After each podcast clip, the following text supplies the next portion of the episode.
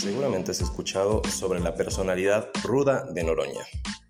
Queremos contarte el otro lado, el lado de su profunda lucha social, de su fuerte defensa de la transformación del país. Acompáñanos a descubrir por qué creemos que él debe ser el candidato en 2024 y así lograr la profundización de la política social en favor de los olvidados y saqueados por décadas. Y sí, aunque se arda la derecha.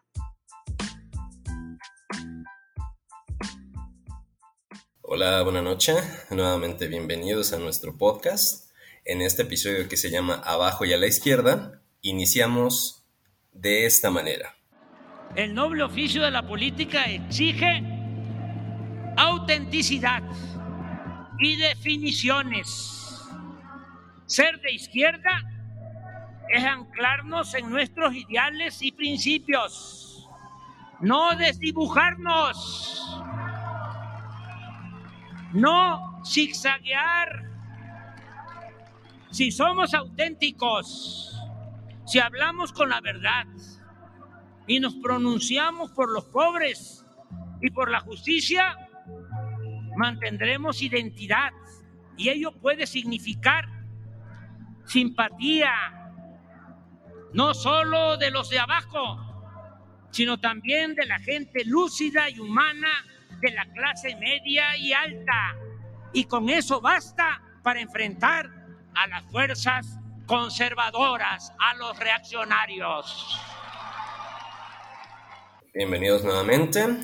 Estamos en este episodio número 4. Eh, bienvenidos, compañeros. Bienvenida, Nubia. ¿Cómo estás? Hola, Pavel. Muy bien, gracias. Muy contenta de estar aquí en el episodio número 4 y pues emocionada por los temas que vamos a, tocar en esta ocasión. Pues bueno, bienvenidos. En este momento presentamos a nuestro compañero Israel. Él va a estar con nosotros en esta fecha para poder ahondar acerca de, pues bueno, este, este amasijo de ideologías y, de ideales que llamamos izquierda. Bienvenido Isra, ¿cómo estás? ¿Qué tal? Muy buenas noches, tardes, días, no sé, a la hora que nos escuchen. Muy agradecido, Nubia, Pavel, Sergi en los controles por eh, la invitación y pues por la confianza que podemos aportar en algo este día. Encantados de tenerte, eh, mucho gusto nuevamente Isra y pues bueno, en este momento vamos a iniciar en forma directamente, necesitamos de ti. Y en este caso, pues eh, les recordamos que nos pueden seguir eh, directamente en todas nuestras redes sociales. En la parte de abajo están, pues bueno, los links a todo ello. Y pues bueno, iniciemos, estemos ya, entremos en tema. Compañeros, ¿el término izquierda es caduco? Uy, bueno, es una pregunta eh, recurrente, sobre todo en ciertos ámbitos, ¿no? Hemos escuchado algunos comentadores, opinadores políticos, gente de la academia, ¿no? Que se refieren a esta idea de que izquierda y derecha pues es un término obsoleto. Yo creo que es completamente relativo dependiendo de qué es lo que estemos hablando, ¿no? Si estás hablando de análisis geopolítico, si estás hablando de un análisis de guerra, cosas de ese tipo, no creo que la izquierda y la derecha tengan como mucho sentido, ¿no? Pues Isra, mira, eh, exactamente el tema es el siguiente. Mucha gente ve como obsoleto estos términos de izquierda-derecha por lo que representa, eh, pues bueno, la Cámara de los Comunes en Inglaterra pues, ya hace bastante tiempo. Y pues bueno, la ubicación física directamente entre las personas de pensamiento más conservador y pensamiento liberal. Eh, en este caso, tal cual os dije, derecha e izquierda. Entonces, no sé si nos puedas ayudar a ahondar en esto, Nubia, por favor. Mm, pues, como dijo Israel, yo considero que depende del, escenario que quieras describir. Eh, puede ser, puede ser eh, un mito o, bueno, yo creo que es un mito eso de que la izquierda es, el término de izquierda es caduco porque se sigue utilizando muchísimo.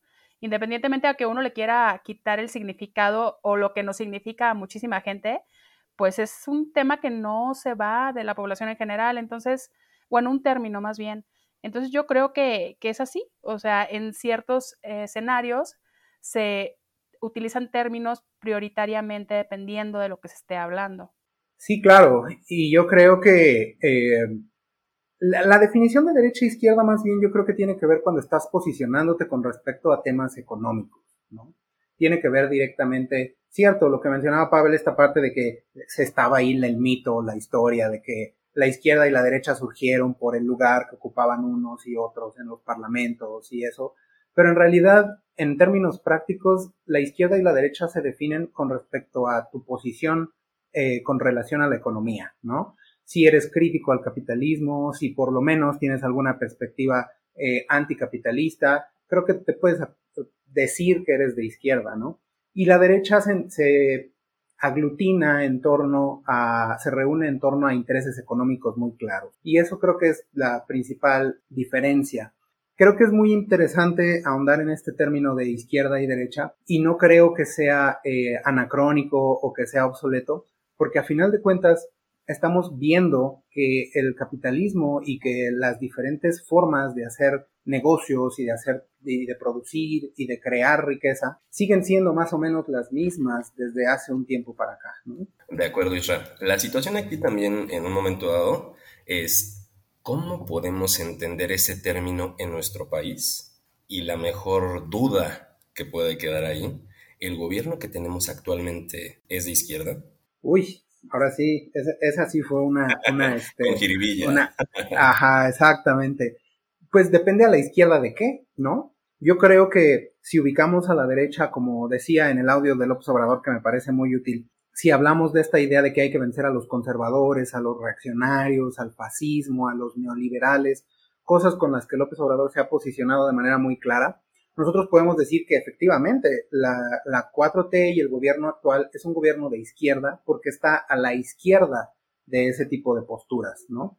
Sin embargo, ahí hay mucho tema porque no solo eso es la izquierda y eso es yo creo parte de, de lo que trataremos de ahondar ahorita en algunas otras eh, opciones, otros mitos aquí. De acuerdísimo, Israel. Nada más hago constar, digo, porque las preguntas llevan ese spin, ese, ese, ese giro, pero pues bueno, yo nada más aclaro que estoy muy, muy de acuerdo y me siento muy contento con el gobierno actual. Es nuestro gobierno, pero eso no, no exime que nosotros podamos venir y hacer debate y venir y generar más cohesión con nuestros compañeros, explicando estas partes, pues con Isra que nos está apoyando en este momento. Nubi, ¿tú qué piensas de esto? Ya después de tu explicación para que no te cancelen, bueno, muy bien. Vamos a seguir. Este es un tema muy extenso esto de el gobierno y la izquierda, pero lo vamos a ir tocando, como dice Israel, en los siguientes puntos. Por lo pronto, vámonos al segundo. Vamos a desmitificar algo que, que es muy, muy común. Ser de izquierda es ser comunista. ¿Qué pasa cuando hay elecciones y está un candidato fuerte de la izquierda? Lo primero que escuchas es que pues nos vamos a volver Venezuela, nos, vamos a volver Cuba, empiezan a aterrorizar a la gente con ese tipo de, información, ¿no? ¿Qué tanto de cierto hay aquí en ese mito, Israel? Cuéntanos. Pues es, es como eh, la carta fácil, ¿no? Es lo primero que sale cuando, cuando empiezan a atacar a la izquierda, es este, Venezuela, Cuba. Y en realidad ahí hay que asumir, como decía el observador, por eso creo que el audio que nos pusieron al inicio es muy ilustrador, ¿no? Eh, tiene mucha, mucha relevancia. Lo que decía era, es momento de definiciones, ¿no? Y ser de izquierda es parte de eso. Y creo que es muy claro que la izquierda tiene em, muchas facetas, ¿no? Hay diferentes izquierdas y hay, una, y hay izquierdas que han llegado a los gobiernos que no se, no se parecen en nada a lo que sucedió en Venezuela, a lo que sucede en Cuba. Son izquierdas progresistas, le llaman, que tienen como diferentes tesituras, diferentes matices con respecto a cómo gobiernan. Entonces no necesariamente es así. Perdón, eh, bueno, es que también es un, es un poco el este proceso informativo o de sesgo informativo que genera la más miria o directamente los, los, dueños de la información en el país, esta parte de, como dirían, eh, espantar con el petate del muerto, ¿no? Mucha gente ni siquiera conoce la, la definición de comunismo, ni siquiera conocen la diferencia comunismo-socialismo y además, pues son, ¿cómo se llaman estos? Son eh, pues diálogos aprendidos, ¿no? Sí, claro, todo es completamente eh, repetir, ahora sí que como loros, un mismo discurso, ¿no? Pero lo que es, yo creo, incluso todavía más complejo es que incluso dentro de la misma izquierda no reconocemos que hay diferentes izquierdas, ¿no? Hay una izquierda que es abiertamente electoral, que usa el camino electoral y se concentra en ello. Hay izquierdas académicas que están metidas dentro de las universidades y que conciben su trabajo teórico como una, una apuesta, una ayuda, una colaboración a un posible movimiento de izquierda. Hay izquierdas económicas, ¿no? Movimiento cooperativismo, cooperativista del cual yo provengo en este caso, que realmente están buscando otras alternativas a cómo relacionar el mundo del trabajo con un cambio social. Y hay lo que conocemos en términos generales como la izquierda social, ¿no? Donde hay activistas, colectivos, organizaciones civiles, movimientos sociales, incluso hay partidos no electorales, hay partidos que no buscan un camino electoral, buscan organizar, buscan acercarse a la gente de otros modos. Y eso creo que es súper, súper interesante porque dentro de esas organizaciones encuentras Claro, hay comunistas, los partidos comunistas son parte de estos partidos no electorales, pero también encuentras organizaciones anarquistas, por ejemplo. Pero hay otros que ni siquiera son abiertamente anticapitalistas. Hay organizaciones y colectivos feministas, hay organizaciones que reivindican eh, asuntos étnicos, ¿no? Los pueblos originarios, los pueblos indígenas, los pueblos afro, y todos esos, todos esos, eh, todo ese crisol de la sociedad forma parte de la izquierda y son organizaciones que están ahí, que están presentes. Perdóname, Isra, eh, rapidísimo. Entonces, aquí en nuestro país sí existen los, los, este, los de, de, la, bueno, de la URSS en este caso, la, la, las, las cooperativas, además de Pato Pascual. Sí, sí, de hecho sí, y de hecho hay movimientos, es, un movimiento súper eh, interesante y consolidado en México. Evidentemente, Cooperativa Pascual es una de las referentes más importantes. Eh, está la, la, llantera Firestone, que es una empresa cooperativa, y, y, el cooperativismo es realmente algo, es un movimiento muy pujante.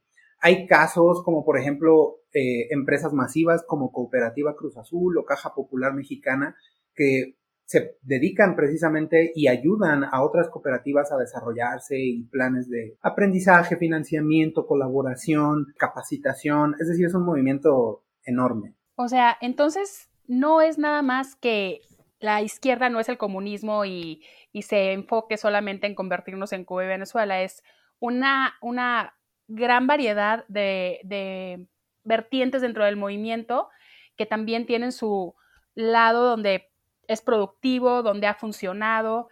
Muy bien, vamos a enriquecer este punto con un audio de Fernández Noroña y las bellezas del capitalismo. Por favor, Sergi. Y luego el capitalismo siguió con estas prácticas. Y hoy en día me han llamado compañeros de outsourcing de las zonas eh, de Maquila, donde si llevan su incapacidad, les vale madre y les descuentan el día les vale madre que comprueben que estaban enfermos y además les cuentan no el día, sino el equivalente a los dos días de descanso. Es verdaderamente imperioso que haya justicia en todos los ámbitos y en el laboral, ni se diga.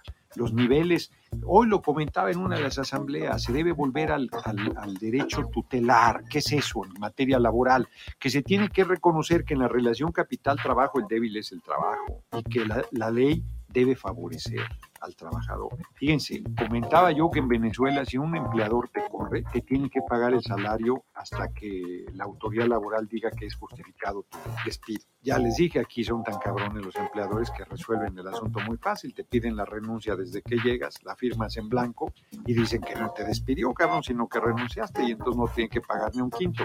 Entonces encuentran la manera de evadir las obligaciones legales. Y la gente se va aguantando estas cosas que no debería.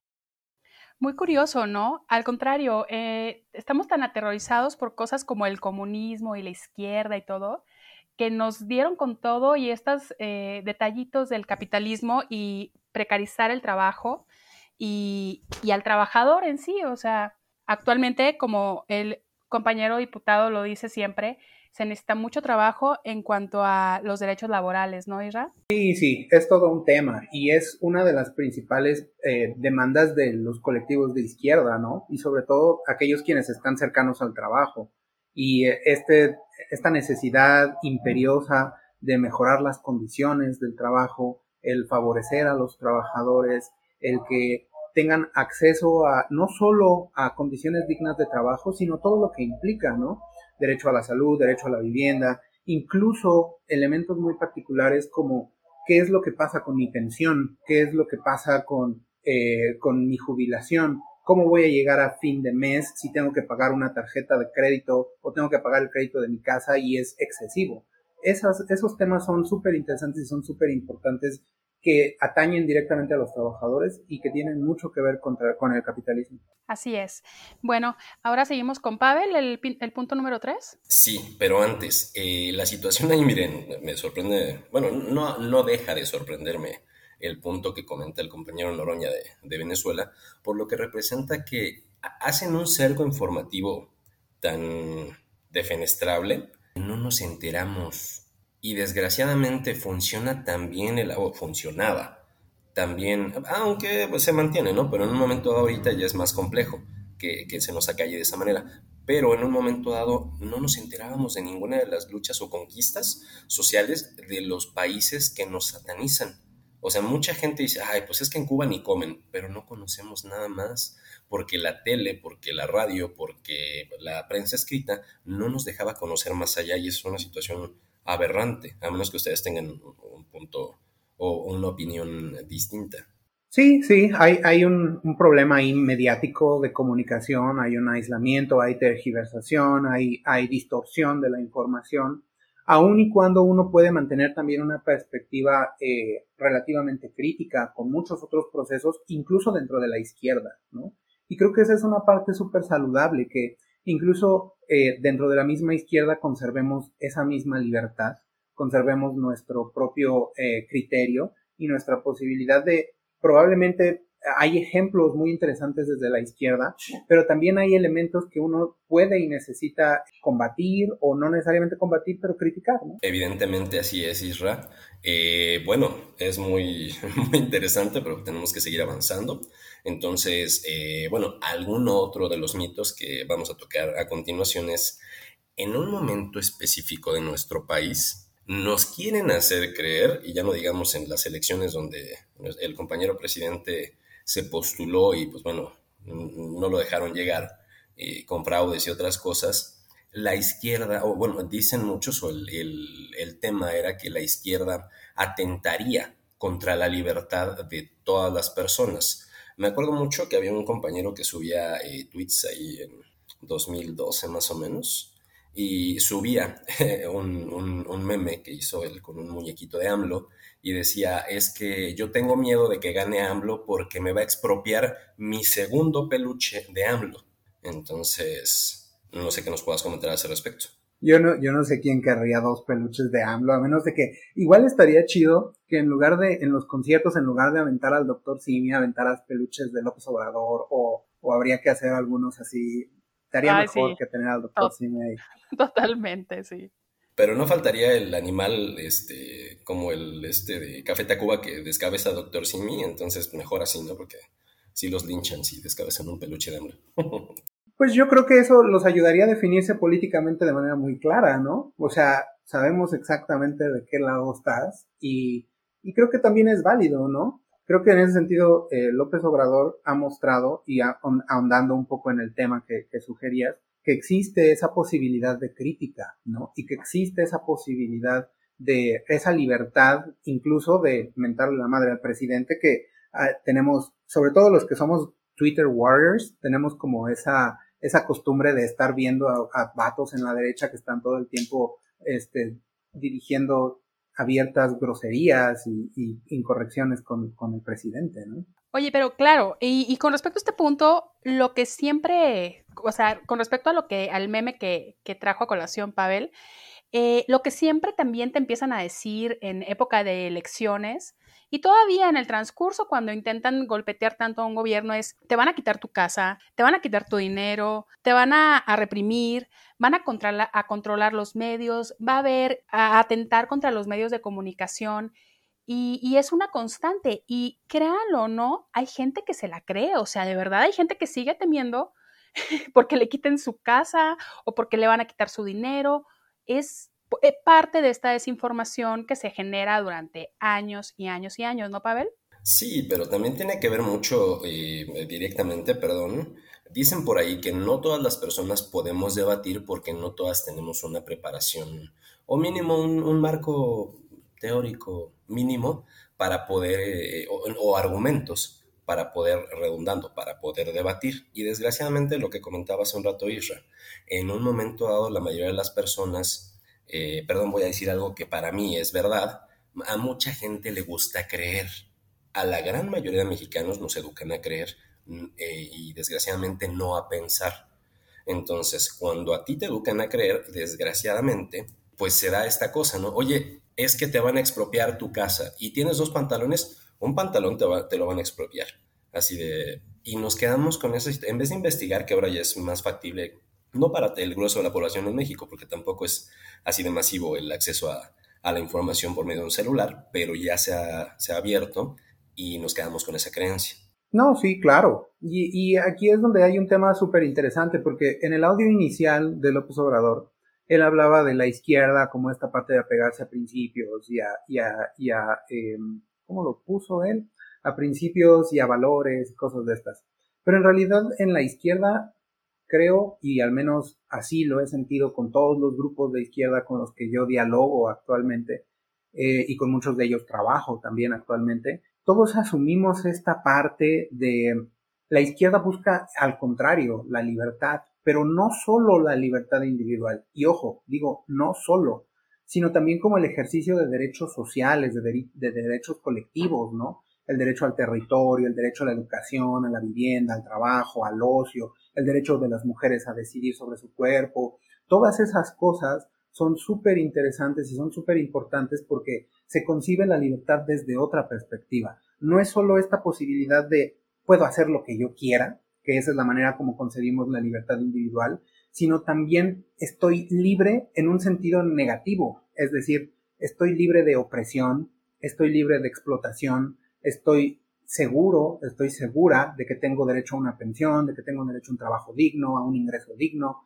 Eso es precisamente la, manera en cómo la izquierda concibe la libertad y pone un acento muchísimo más grande en la parte social, en la parte colectiva. Es decir, la izquierda es como este constante recordatorio de eres más que un individuo, o yo siempre lo digo así, eres más que un yoito, ¿no?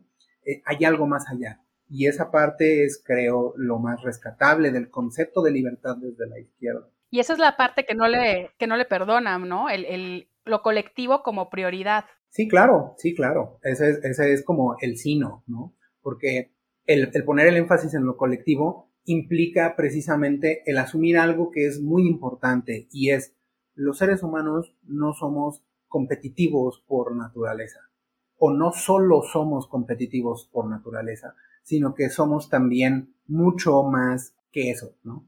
Ok, sí, totalmente de acuerdo. Es más, lo que comentaban hace un momentito me, me refiere mucho a la plática que dio Noam Chomsky eh, cuando vino a la UNAM ya hace algún tiempo, y en ese sentido lo que comentaba era, eh, primero, la máxima de Tucídides, que es lo que aplica Estados Unidos contra Cuba, que es eh, específicamente que el, fuerte pues rige y, el, débil sufre como debe. En ese sentido, pues bueno, no van a permitir que alguien se le salga del redil y menos con su cultura del destino manifiesto. Y segundo, la parte esta de eh, la gradualidad, lo llama Noam Chomsky, que es lo que nos han aplicado aquí exactamente, con todo lo que comentabas. Específicamente, eh, termino para, para que nos, ayudes al análisis, Isra, lo que comentas de, de la pensión, que desgraciadamente la quitan y la van quitando de a poco en muchos exenios para que nosotros, eh, pues bueno, ahorita ya no tengamos más sino una fora. No, y ese tema de las pensiones es un crimen. Eso es un crimen y ahí hay muchas cosas que se deben de hacer al respecto. Pero sobre, rapidísimo sobre lo que mencionas, que es súper interesante, es que lo importante de concebir la libertad como, como libertad colectiva, como libertad de grupo, es que eso implica que haya un, una cantidad de gente reclamando esa, ese el derecho a esa libertad no solo a mi libertad como yoito, sino a mi libertad como grupo, la libertad de, mi familia, de mi barrio, de mi alcaldía o de mi municipio, de mi estado, de mi país. Y eso es, eso es pesado, eso es muy fuerte.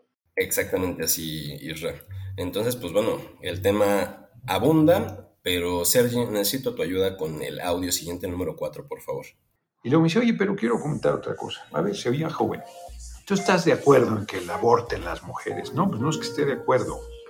Estoy de acuerdo en que decidan sobre su cuerpo. Pues ahora sí que ya ni dije eso, lo digo en todos lados. Con, hoy, aquí y ahora, con o sin nuestro consentimiento, están mujeres abortando.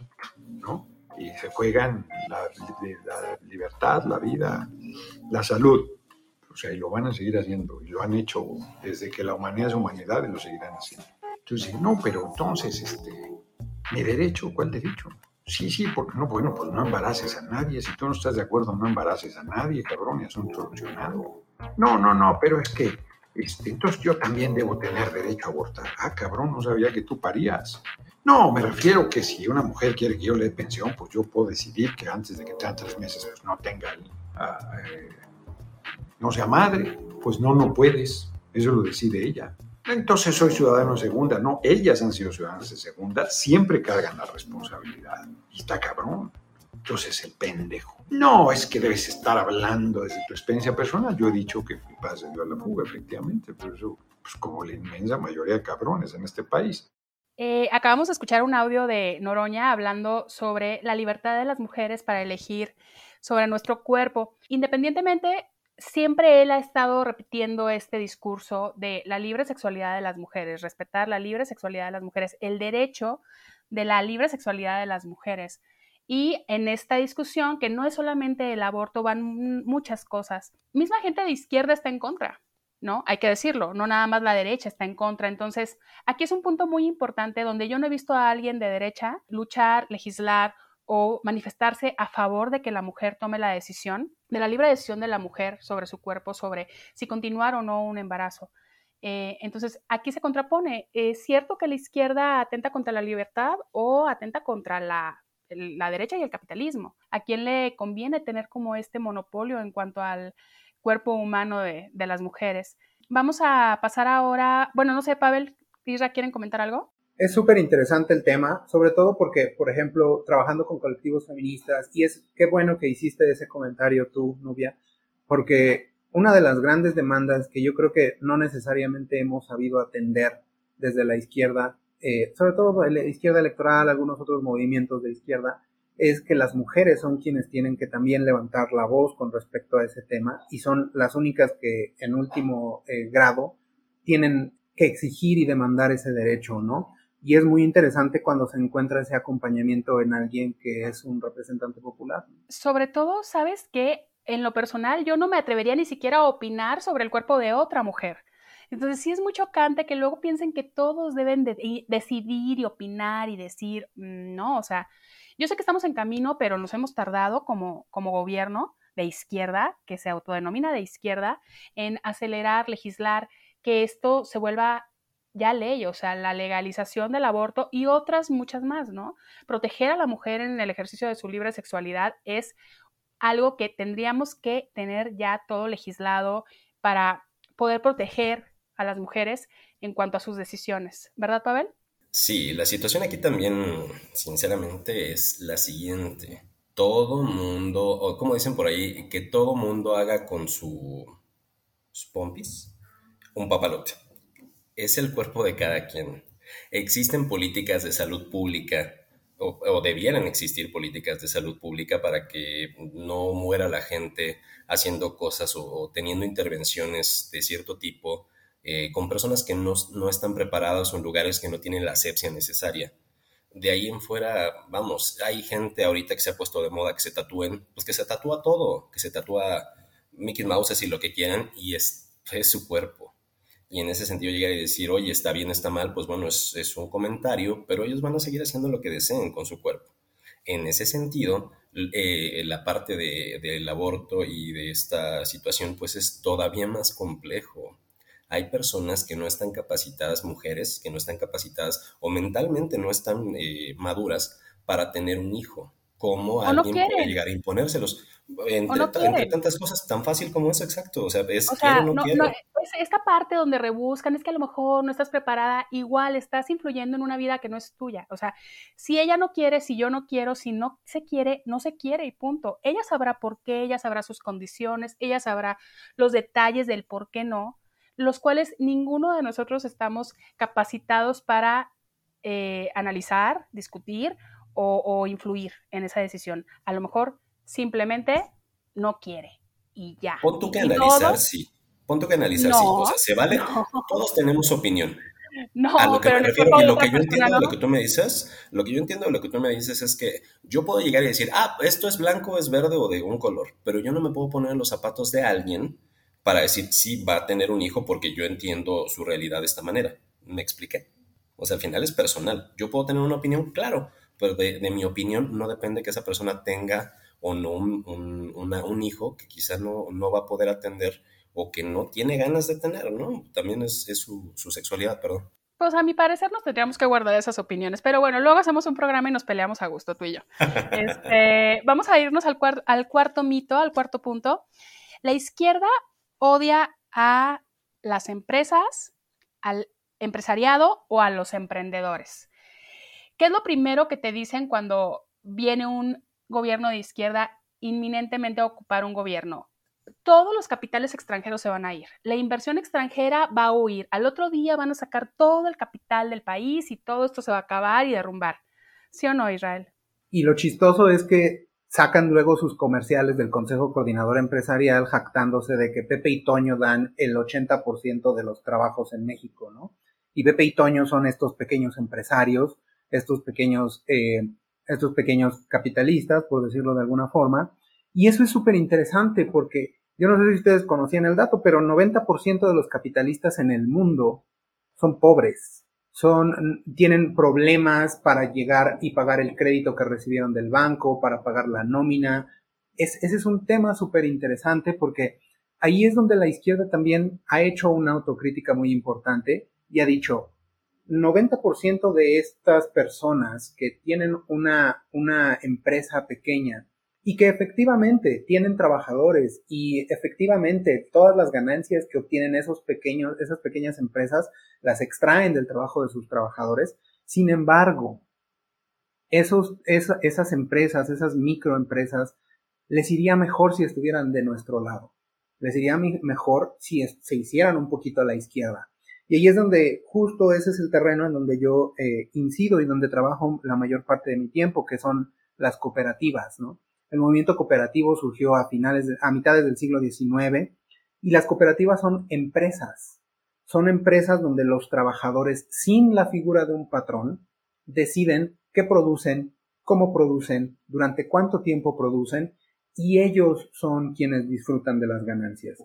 Y creo que esa parte de la izquierda que aboga por esta idea de el aparato productivo es parte de nuestra, de nuestra tradición de izquierda, es súper importante. Una de las primeras cooperativas más importantes que se crearon eh, fue en 1844 y fue eh, la empresa textil Rochdale en, el Reino Unido, que es donde surge el movimiento cooperativista, y surge con 28 trabajadores que fueron despedidos de una empresa previa. Y dijeron, ok, no nos vamos a quedar eh, de brazos cruzados, armamos nuestra propia empresa y vámonos. Entonces, esta, este mito de que la izquierda está en contra de las empresas, la iniciativa propia, la iniciativa individual, el emprendedurismo y todo esto es una cosa aberrante. Bueno, aquí también volvemos al mismo punto de la, de la propaganda, porque realmente es propaganda y pues bueno, evidentemente eh, no es lo mismo que las personas de derecha, ya que estamos en estos términos, las personas de derecha que se sirven de estar en el poder y que muchas veces son cabilderos de empresas nacionales o internacionales y cuidan sus intereses, a que en un momento dado, eh, pues bueno, llegue un, gobierno más representativo de la mayoría de la población y pues bueno, tome decisiones con base a lo que todos necesitamos, eh, que no nada más es apoyar a las empresas. Y en otro, en otro caso también, no sé si ustedes llegaron a escuchar, eh, se, ensalza mucho esta parte de que los japoneses hacen sus, sus huelgas en vez de pararse produciendo más. ¿Eso económicamente es rentable?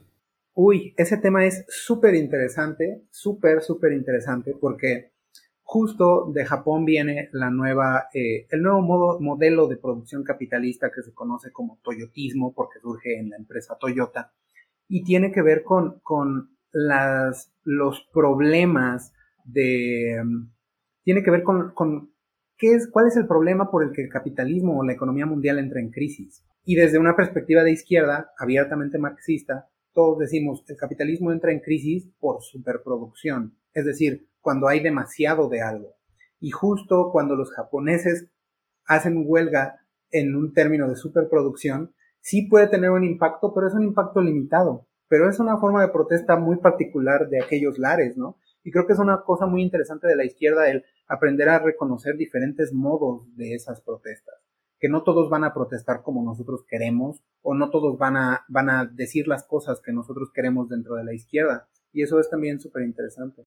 Sí, que en un momento dado también es, eh, baste decir o abundando en el tema de Japón, eh, bueno, ¿cuántas personas se mueren eh, o, o se quitan la vida en ese paraíso japonés capitalista directamente, ¿no? Sí, es, es un tema, es un tema. Eh, yo creo que eso tiene mucho más que ver con la presión al interior de la sociedad japonesa y diferentes contextos culturales de la sociedad japonesa, pero sí es, es un tema súper, súper complejo.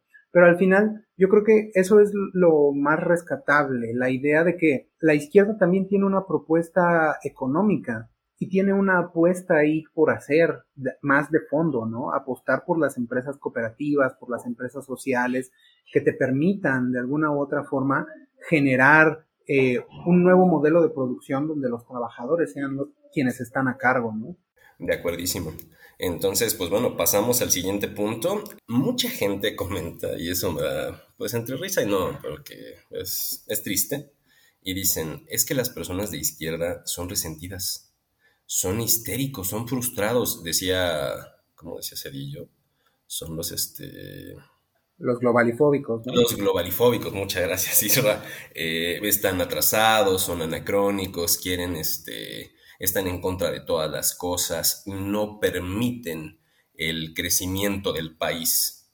¿Es eso cierto? Pues no, el, tema es precisamente, y creo que eso es lo importante, el derecho que tenemos a la protesta, el derecho a, señalar las cosas que nos pueden llevar, ahora sí, como dice, este, como dice el, el diputado Fernando Noroña, al despeñadero. Ese es un tema súper, súper complejo, el tema de la protesta, porque uno puede visualizar de manera colectiva un problema específico. Cuando se cierran fábricas, cuando se generan leyes que están en contra o que desfavorecen a ciertos sectores sociales, la única manera que tiene el colectivo es la protesta. Pero ahí es donde habría que entrar al tema de ¿y qué tipo de protesta, no? Y cómo se protesta. Sí, es Sí, perdón. No, sí, sí, ibas a contar algo, Novia, perdón. Sí, eh, se ha estigmatizado mucho la, la, protesta. O sea, yo recuerdo cuando era de derecha en aquel entonces que yo odiaba a la gente que protestaba, odiaba que cerraran calles, este, no los bajaba de revoltosos, de huevones, de todo lo demás cuando en realidad te das cuenta de que mm, ese es el camino, o sea, ese es el camino de la gente para hacer valer sus derechos. En alguna ocasión tuve una discusión hace poco, este, me invitaron a una carne asada a mis primos y tenían ahí a una persona de frena, perdón, o sea, discúlpenme si tuve que debatir con él. Eh, y cada dato que me aventaba, cada dato que le refutaba, ¿no? Y al final el señor, estoy hablando de un señor cincuentón, estaba hirviendo así del enojo. Era cuando Frena empezaba y estaba todo este, ya ahorita pues es un cadáver, pero... Y entonces yo no podía darle con toda porque pues era amigo de mi primo, pero pues tampoco me iba a dejar porque no se puede. Y entonces me da mucha risa porque al final del debate me dice, ¿tú eres resentida? Y le digo, no, ¿estudiaste? Le digo, tengo una licencia, tengo una ingeniería de la Facultad de Ciencias Químicas. O sea, piensan que por estar a favor de un gobierno de izquierda, pues tienes que ser un resentido, huevón, este, eh, que no sabes, que no tienes eh, una carrera, cosas así. Y, es esta idea de, la derecha que tiene sobre nosotros, ¿no, Pavel? Sí, pero la mayoría de las veces, mira, son personas desclasadas que piensan que porque tienen un sueldo alto o un sueldo, pertenecen, ya son, pues, eso los, los convierte automáticamente en potentados, en, en eh, ¿cómo dirían ahí? Y, hasta lo dicen con sorna, ¿no? Ah, somos parte de la mafia, del poder. Pues desgraciadamente no entienden que no entienden. En un momento específico, eh, esta parte de que pues tengas un sueldo, pues es lo mínimo que debiera tener todo el mundo. Y desgraciadamente, las personas a ese respecto, pues no conocemos, nos dejamos llevar mucho. ¿No es así, Israel? Sí, sí, sí, efectivamente. El tema de la. Pero sin embargo, ahí sí yo quiero hacer como una, una pequeña acotación. Evidentemente, todos tenemos el derecho a la protesta. Y hay de protestas a protestas. Y una de las cosas que sí se pueden, sí pueden tener un efecto contrario con la población es descalificar a esa población. Y otra cosa, usar la violencia como un mecanismo o como un método para tratar de aleccionar o enseñar o desquitar el coraje o sacar la rabia cuando eres un grupo pequeño, cuando eres, cuando son 25 personas, 10 personas y destrozan una estación de Metrobús, cuando son 35, 45 personas y acaban con todo un, este, una, una, avenida y generan ahí un, problema complejo. Es entendible que hay un problema social y hay eh, modos de la protesta que son hasta cierto punto importantes y te dan visibilidad. Pero lo importante es encontrar modos para que esa protesta crezca, porque a la protesta que realmente tenemos derecho es a la protesta masiva. No es lo mismo cerrar una calle que cerrar todas las avenidas de la ciudad.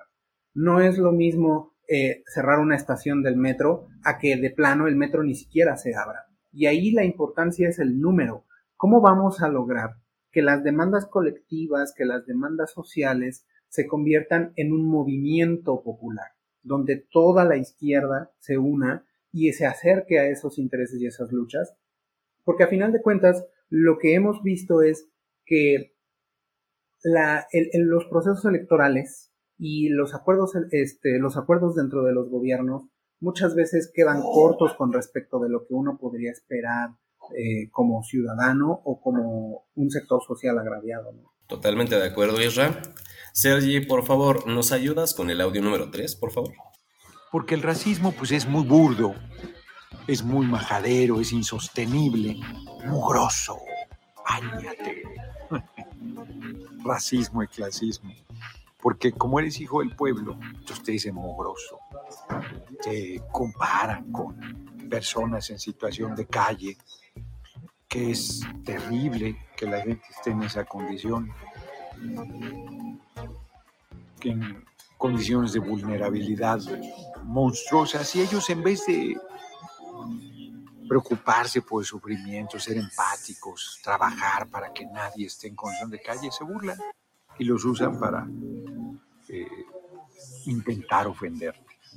Clasismo. Clasismo y racismo. Van de la mano, son primos hermanos. Si no es que hermanos gemelos, el racismo y el clasismo les digo, es muy burdo sostener que por tu color de piel eres superior, que porque eres pálido, que porque eres rubio vales más. Da risa, ¿no? Como quienes siempre están con el clasismo y racismo a flor de piel digan que los resentidos somos nosotros. Pero bueno, vamos a pasar al punto 6. La izquierda es populista. Yo aquí te tengo una pregunta, Israel. ¿No se supondría que toda clase trabajadora de todo nivel eh, tendría que identificarse con la izquierda? Ese es otro, otro gran tema. Ahí es donde uno tiene que apelar un poco al, origen histórico de la izquierda. Y la izquierda surge justo en el, la izquierda tal como la conocemos surge en el siglo XIX, por ahí así. Justo cuando entran en crisis todos estos grandes países como Francia, con la Comuna de París, la explotación de la revolución industrial en Inglaterra, todas estas cosas, empiezan a surgir movimientos sociales de trabajadores los trabajadores que en ese momento trabajaban jornadas de 12 horas, tenían un sueldo súper bajo, tenían eh, condiciones de miseria todo el tiempo, y ahí es donde surge la izquierda. Pero ¿qué es lo que pasa? Y aquí es donde la intuición a veces es un poco complicada con la izquierda. De hecho, lo que pasa es que el capitalismo desarrolla las condiciones de vida de los trabajadores. Y eso es algo que de repente desde la izquierda no lo mencionamos, no lo decimos. Pero si somos objetivos, las condiciones de vida de un trabajador del año 1844 no es la misma las condiciones de un trabajador del año 2022. Evidentemente, aun y cuando solo sea a base de crédito y de tarjetazo, los trabajadores viven en mejores condiciones gracias a su trabajo. Y eso es un problema, porque poco a poco la izquierda se empezó a dar cuenta que no es lo mismo ser pobre que ser trabajador. Hoy los trabajadores no son los más pobres de la sociedad, los más pobres son directamente los que no trabajan, los que no tienen acceso al, trabajo. Entonces, hubo un punto en la historia donde la izquierda empezó a fijarse más en los pobres que en los trabajadores. Y justo esa, esa diferencia, ese rompimiento, es lo que da pie a esta noción de que la izquierda es populista.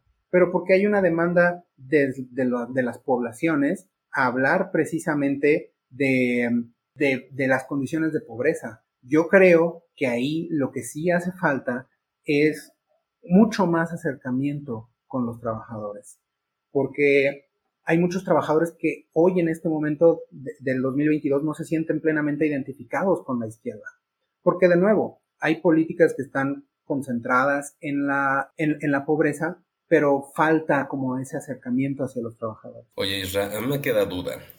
Yo llegué a leer algunos, eh, alguna literatura hace ya cierto tiempo y hablaban no de los trabajadores, sino de la parte del agricultor, el campesino.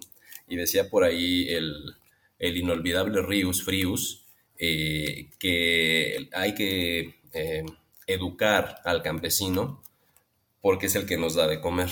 En esta parte que comentas, ¿dónde queda ese, e-, es el campesino propiamente dicho o la parte del autoabasto eh, en casa, perdón. Es todo un tema ahí súper complejo también, porque los campesinos tradicionalmente desde la izquierda se les conoce como los trabajadores del campo. Y ellos también se han visto despojados, pero también desde la parte de su, de su derecho al territorio. No solamente a su acceso al trabajo, sino justo con eso, ¿no? Estaban tenían, tenían este acceso a un territorio que poco a poco fue depredado por las grandes empresas que se dedican al monocultivo, que les han quitado también el acceso y el derecho al, abriego, y los intermediarios que extraen plusvalía de el trabajo de los campesinos sacando de ahí ese, ese, ese, esa riqueza que ellos generan, ¿no? Intermediarios para ponerlo clarito como Walmart o como eh, algunas otras empresas de ese tipo. De acuerdo, Israel. Entonces, eh, pues rapidísimo para poder abarcar más. ¿Cuántas izquierdas hay? ¿O nada más existe una? No, pues izquierdas, como ya lo comentábamos, hay un montón. Pero yo creo que en el momento actual, hoy en este punto de, de la historia, sí podríamos pensar justo la derecha como un grupo, un bloque que no es uniforme, que no es unitario, pero que se alía en torno a intereses económicos específicos. Y hay intereses políticos que ayudan a encubrir esos, esos intereses económicos. Desde la izquierda, nosotros trabajamos no en torno a eso, sino a campos de acción. Tenemos diferentes organizaciones y movimientos que se organizan o que se juntan en torno a diferentes propósitos, diferentes ideas. Entonces, hay una, hay una, hay diferentes modos de organizarnos como izquierda. Perdóname, Isra. Eh, ¿Tú piensas que la derecha, por más que es retardataria y retrógrada desde mi perspectiva, funciona mejor porque aunque haya disenso, saben hacer bloque y nosotros en la, en la izquierda existe más disenso y tardamos más en ponernos de acuerdo? Sí, sí, pero no solo por eso. Eh, desde una perspectiva marxista de izquierda, nosotros entendemos que la derecha tiene una conciencia de hecho es decir, hay relaciones sociales específicas que necesitan ellos estar constantemente eh, reforzando, cambiando, revolucionando.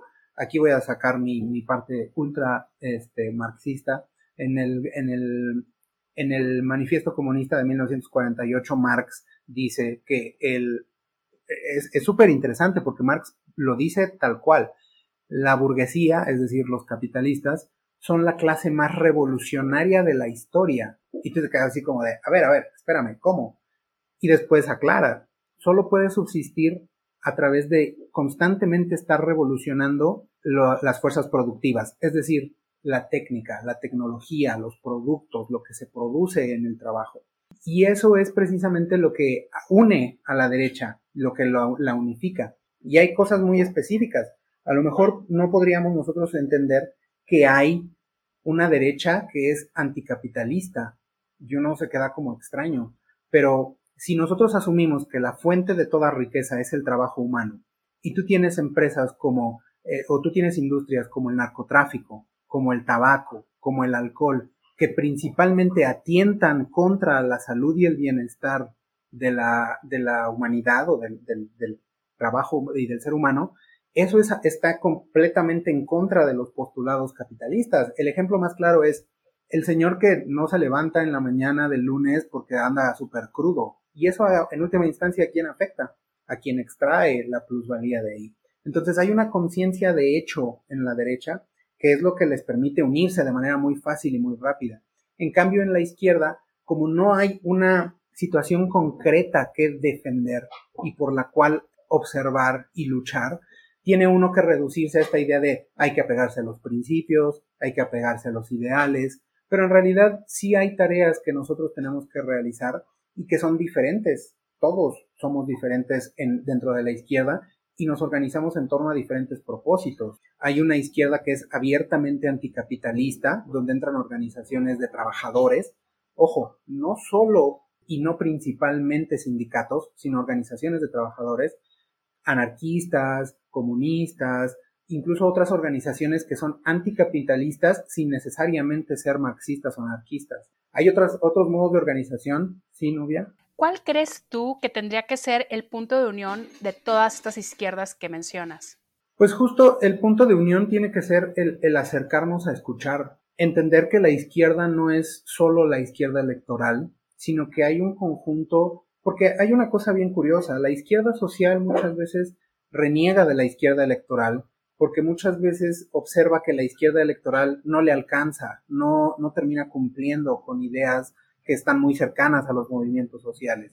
Y por el otro lado, tienes a la izquierda eh, electoral que también ve feo ciertos movimientos sociales y no los, no los considera en toda su dimensión. O peor, ve feo a la misma población. Cada que yo escucho a un político decir, ustedes no se organizan, ustedes les comen el seso, están mal, no entienden, esa parte es una descalificación súper fuerte en contra de una sociedad que sí se organiza.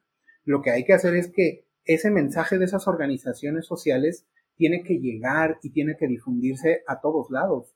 Es un tema de, a lo mejor a mí me están vulnerando mis derechos laborales, me corrieron o me quieren correr, y no necesariamente sé a dónde, a dónde acercarme o con quién acercarme o cómo realizar ese proceso para que yo tenga acceso a mis derechos. Y esa parte es muy, muy, muy interesante. En este caso, entonces, estamos hablando de que estamos ahí un poquito enmarañados como en la guerra del 47, donde por caudillismos no, no generamos un frente común y no avasallamos al enemigo, Estados Unidos en aquel momento. Yo creo que más bien pasa por esta idea de que no, no concebimos, no, no entendemos que desde la izquierda tenemos diferentes intereses y luchamos por diferentes cosas.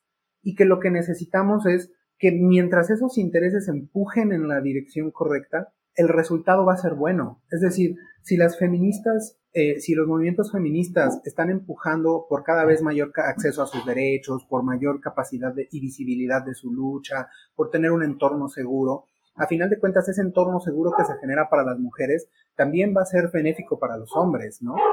Y luego la otra cuestión de los otras, otras perspectivas eh, de izquierda también tienen ese derecho a poner por encima sus intereses, pero mientras esos intereses abonen hacia un horizonte de izquierdas, es benéfico y es bueno y hay que aprender a ser solidario con esas luchas y hay que aprender a escucharlas desde el ámbito electoral, desde el ámbito económico, desde el ámbito académico y trabajar con ellas. Muchas gracias, Israel. Tan extenso tema, tantas cosas por comentar. Espero que en próximos episodios eh, volvamos a retomar algunos de los temas para desmenuzarlo con más calma. Por lo pronto, vamos a cerrar este episodio. Sí, sí, dime Israel. Nada más apuntar una cosa súper rápido. Yo creo que una de, de las ideas más importantes o de las cosas que tenemos que apuntar como izquierda es a generar un programa político común, donde se reciban todas las, no todas las demandas, pero sí las demandas más importantes de cada uno de estos movimientos sociales, escuchar, sobre todo escuchar y generar un programa que nos permita acercarnos a todos y ahí sí presentarnos como un blog. Gracias. Muchas gracias. No, de hecho te iba a decir si quería cerrar con algo. Supongo que es eso. No sé si quieras agregar alguna otra cosa. No, no, sería todo. Muchas gracias por la invitación. Muy a gusto estuve platicando con ustedes. No, al contrario, nos encantaría tenerte en otros episodios. Muchísimas gracias por la participación, por la información. Fue muy, muy, muy útil. Pavel, no sé si quieras te despides, por favor, y sigo con la con el cierre.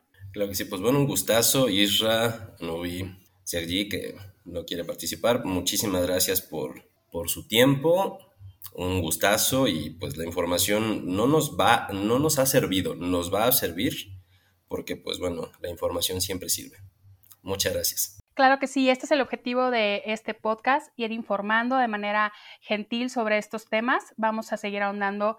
Eh, les recuerdo nuestras redes sociales, estamos en Telegram, aunque se arda la, la derecha. También estamos en Facebook con movimiento.noronista. Nuestros arrobas van a estar en la cajita de información para que se comuniquen con nosotros y nos den sugerencias sobre temas que quieran que tratemos. Por lo pronto nos vemos la próxima semana. Estamos eh, encantados de haber estado aquí y bueno, los dejo. Muchísimas gracias. Los voy a dejar con un audio, perdón, los voy a dejar con un audio de una persona que trae ciertos puntos en, en la cabeza que van a aterrorizar a todo el que no sea de izquierda. Los invito a quedarse a escucharlo hasta el final. Muchísimas gracias por haber estado con nosotros, aunque se arda la derecha.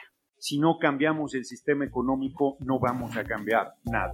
Y me parece que tenemos que, a más de 100 años, hacerle caso a Ricardo Flores Magón y construir un camino para crear otro sistema económico donde lo más importante sea el ser humano en armonía con la vida y con el planeta.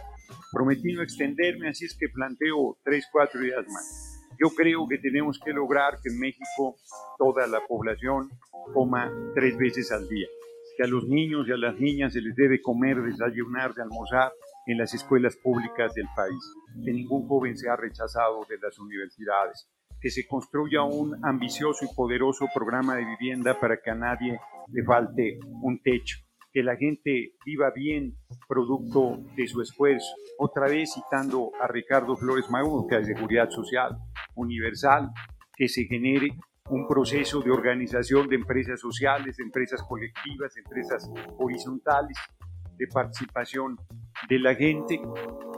Y como decía Ricardo Flores Magón, también de una manera muy sencilla, que el pueblo tenga derecho a vivir y a ser feliz.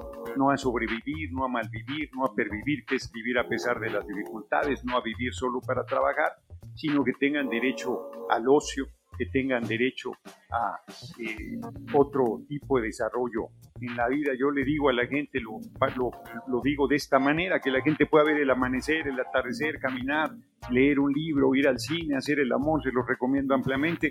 Y hay quien me dice, hay quien me dice, ¿y con quién? No, eso no lo resuelve la cuarta transformación, eso lo tiene que resolver cada quien. Pero sí Realmente estoy convencido que estamos en esta vida para ser felices y hacer realidad también otro gran planteamiento de Rosa Luxemburgo que decía por una sociedad donde seamos socialmente iguales, humanamente diferentes y totalmente libres, porque por más que cuestionen a la izquierda, nosotros aspiramos a la absoluta libertad de nuestros pueblos, al ejercicio crítico y comprometido de la gente.